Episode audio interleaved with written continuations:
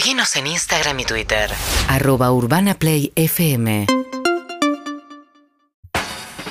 Muy bien, 8 y 40 de la mañana. Mañana a esta hora van a estar todos los preparativos en el Congreso para la apertura de las sesiones ordinarias. Va a estar Alberto Fernández hablando. El PRO ya advirtió que probablemente se paren y se vayan del recinto. Seguramente, ¿no? seguramente. Porque Sí, sí, sí, dijo que si el discurso del presidente los apunta, los señala, se van a parar y se van a ir. Bueno, el año pasado, me acuerdo ahora que lo vamos a saludar, el único que se quedó sentado cuando se pararon los demás, o uno de los pocos, creo que se quedó Quedó sentado. solo por la ubicación que tenía, porque todo lo que estaba alrededor eran todos del PRO. Entonces quedó solo, porque el radicalismo se quedó. Se quedó Facundo Manes, diputado nacional del radicalismo que está en línea. ¿Cómo está Facundo? Buen día.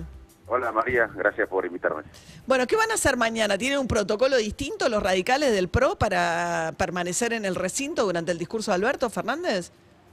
Mira, mañana habla el presidente, vos sabés que tenemos diferencias eh, intensas con esta gestión, pero es un acto eh, institucional de, de la República y nos vamos a quedar, yo me voy a quedar. Aunque tenga diferencias con el presidente, me parece que uno de los problemas de la Argentina eh, es eh, no respetar al otro y bueno, yo no voy a fomentar eso. Ayer hablábamos con el gobernador Gerardo Morales, del radicalismo también, acerca de, y él marcaba diferencias en este punto también de lo que está pasando con, la, con Juntos por el Cambio, de, que, de esta estrategia de no sesionar. A mí me parece gravísimo lo que están haciendo con el Congreso. Pasó enero, pasó febrero, con suerte hoy sesiona la Cámara de Diputados, si es que sesiona. Había 28 temas en el temario, ¿no sesiona tampoco? No dan el- ni el radicalismo ni el PRO va a bajar ni a dar quórum. Si el oficialismo consigue el quórum, bajan, Bajan. Pero tampoco acompañan los proyectos. Me parece que es como una estrategia, eh, digo, hay un montón de leyes, nos decía el propio Morales, que eh, están en el propio interés de muchos de los gobernadores que gobiernan las provincias, que están bloqueadas porque, lo- porque la oposición no baja a sesionar. Sí, el intento de remover eh, a la Corte Suprema eh, es letal para la certidumbre que necesitamos en la Argentina y la previsibilidad. eh, y eso afectó claramente eh, el año pasado la, la regularidad de las actividades del Congreso, pero a partir de, mañana yo también soy partidario de, empezar a, discutir ideas, eh, pero también es cierto que el gobierno tensa eh, la situación con este atropello institucional. Así que vamos a necesitar que, todos cedamos. Como, como eh, hablamos hace tiempo, en Argentina tenemos que ceder todos por el bien común, cosa que no pasa ni, ni de un lado ni a veces del otro lado tampoco en nuestro sector. Pero está bien, va a seguir el juicio político, digamos, eh, la comisión de juicio político en un proceso que saben ustedes perfectamente que no va a avanzar eh, por más que eh, avance en la comisión porque no tienen dos tercios en el recinto. Eh, con lo cual, digo, sí, el gobierno tensa o el oficialismo tensa de algo que no va a pasar nada.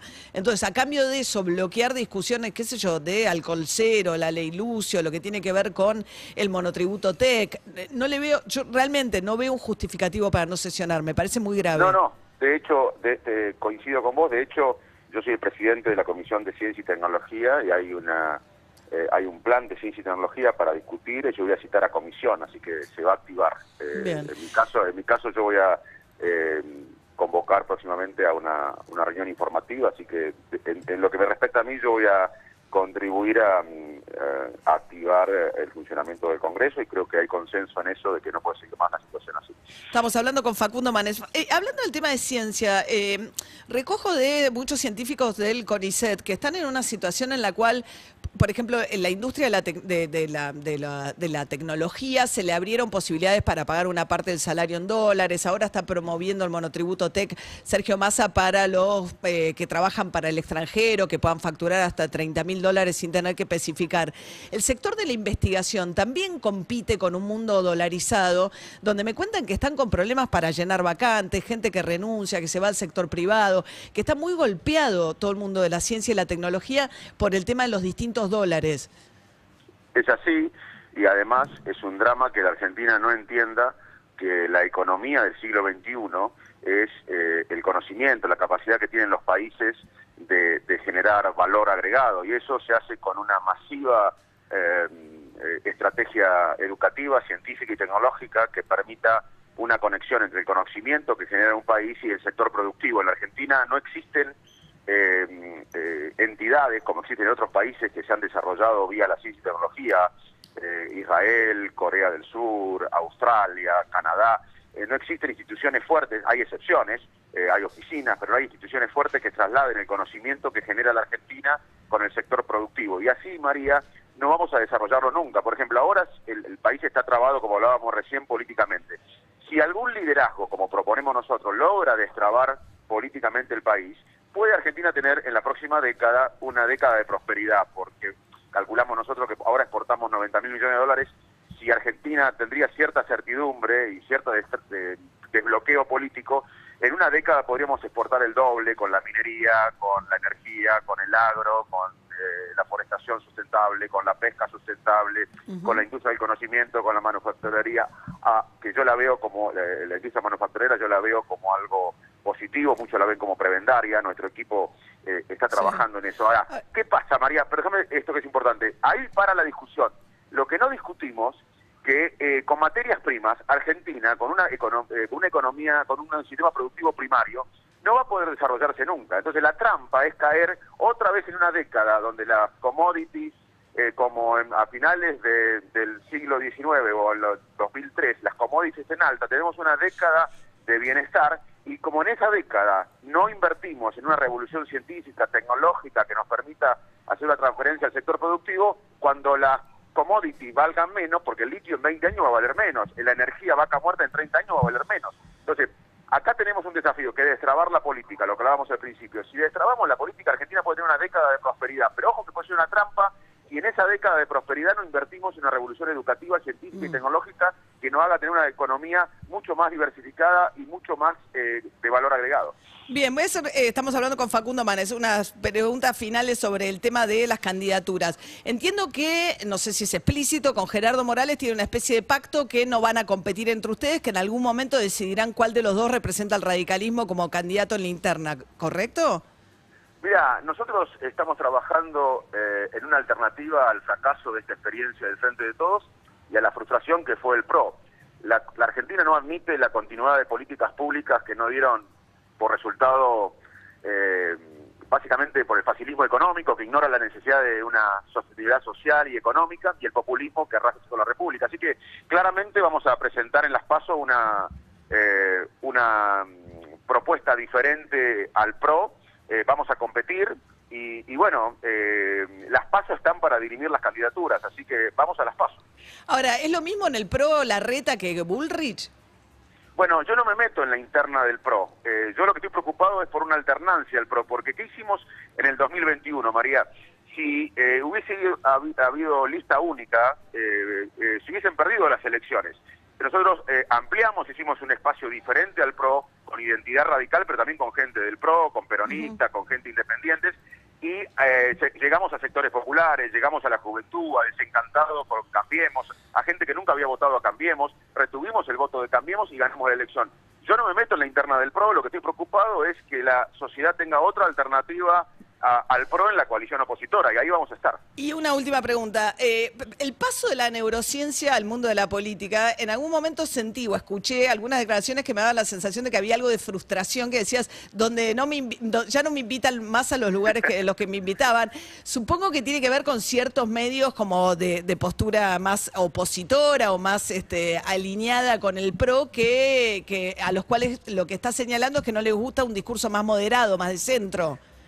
Eh, sí, tiene que ver con eso y además eh, yo, eh, digamos, en el- cuando vino la pandemia, eh, yo me, me- me- eh, me di cuenta de que acá había que involucrarse, eh, que no había otra, porque un país que venía con una involución crónica como la Argentina, en Está bien, pero económicos, sí, pero no, sociales, no, y- no me distraiga la, la respuesta. El, el- Sí. el- el- Ah. ¿Era una queja a los medios? ¿Al Mira, a cierto nivel medio? ¿Qué pasó? Mira, te, voy a decir una broma. A nivel personal, Sí. eh, me pasó que yo me- hace 30 años que me, me dedico a la neurología, a la neuropsiquiatría, eh, y nunca vi eh, eh, en un poco tiempo tantos eh, trastornos de personalidad, narcisista, psicopatía. O sea, es como... Eso en la que Toda la política. vida, eso es como Jacques Cousteau, que toda la vida se dedicó a, los- a la sonografía, pero en un año vio más tiburones que en toda su vida de oceanógrafo. Eso me pasó a mí. ¿Eso en la política y en los medios también? ¿Es, ¿Esa es la respuesta? Y los medios, claramente, a veces a algunos medios no le importa la respuesta, le importa confirmar lo que ellos dicen. Claro. El sesgo de autoconfirmación. Si, si, si hay una voz disidente, la corren. En la neurología, me- cuando me preguntaban cómo funcionaba la memoria y yo le respondía, aceptaban. Acá cuando me preguntan cómo pienso el país, si no coincide con lo que ellos piensan, me atacan o me, o me, o me invisibilizan. Y además los opositores te invisibilizan, otra cosa que aprendí en la política. Yo en la ciencia uno eh, aprende a discutir en Ateneos, uno expone ideas, eh, debate acá. En, eh, en muchos casos, con recursos económicos se invisibiliza al adversario, pero yo creo que esta vez no se va a poder invisibilizar porque la sociedad está harta de este sistema, eh, de este status quo que no permite que la Argentina avance. Muy bien, Facundo Manes, diputado nacional del radicalismo. Gracias, Facundo, buen día. Beso, María. Saludos Hasta a todos. luego. Gracioso la- la- la- lo de Jacusto. Eh, 8 y 50. Una cosa que me quedé pensando, que me hizo acordar eh, eh, Manes en una cosa que estaba diciendo, que tengo ganas de indagar. Voy a hablar. Hoy, hoy estoy así como. Sí. em, Ah, la, la. no, Epa, epa. no, es- eh, eh, eh, en inglés tiene una expresión linda que es speak your mind, es que lo que se te cruza por la cabeza lo decís. Sí, ojo, Bueno, ojo, María. No, no, no, no, no. Tenés no. alguna censura. reunión de- Censura. de, postproducción. No, no, una pavada, una pavada. En inglés. En inglés. En no. inglés. No, él dijo cómo llevar el conocimiento y la tecnología al campo práctico, o sea, entre la ciencia y la investigación, cómo transformarla en, en emprendimientos productivos o llevarlo, la conexión con la empresa privada. Pero a veces se da de manera rara, porque vino, o sea, cuando fue todo el tema del barbijo Conicet, o ahora hay unos yogures Conicet, entonces la marca Conicet aparece avalando, como, no, yo no sé si es el Conicet, ¿entendés? Un Son- producto privado. Un producto privado de un desarrollo que se hace en el CONICET, pero es como que el prestigio del CONICET se extiende a productos privados porque la tecnología proviene de algo que inventaron en el CONICET. Tampoco sé muy bien cómo son los convenios, porque cuando vos decís avalado por el CONICET, te estás diciendo un montón Sí, en claro. términos de, de eso. No digo que esté mal que se vincule el sector privado con el CONICET, me pregunto qué tipo de uso se hace de la marca CONICET y qué percibe a cambio el CONICET. Entiendo que con el tema de los barbijos, el CONICET eh, recibía regalías por, la, por las ventas del producto. Sí, pero no era un acuerdo público, no era un acuerdo, digo, se supone, además, ¿cuál es el criterio? Tiene que funcionar con cierto criterio de publicidad como funciona el Estado. No sé, por eso digo, me parece... Porque hay otros productos, en este caso estamos hablando de marcas, pero por ejemplo hay un shampoo que desarrolló el CONICET que no tiene marca. Vos lo vas a comprar a la farmacia y tiene el apoyo del CONICET, pero no tiene marca. Ahí sería otra situación. No tiene marca. No tiene ¿El de marca. los piojos? Eh, no, no, Ah, es porque un había una nanotecnología de piojos también. Bueno, Vamos a meternos con eso, me inter- ¿les gustó el tema? Sí, Sí, venga, obvio, compraron, vamos, María, compre. Bueno, no estoy criticándolo. No, claro. Seguinos en Instagram y Twitter. Arroba Urbana Play FM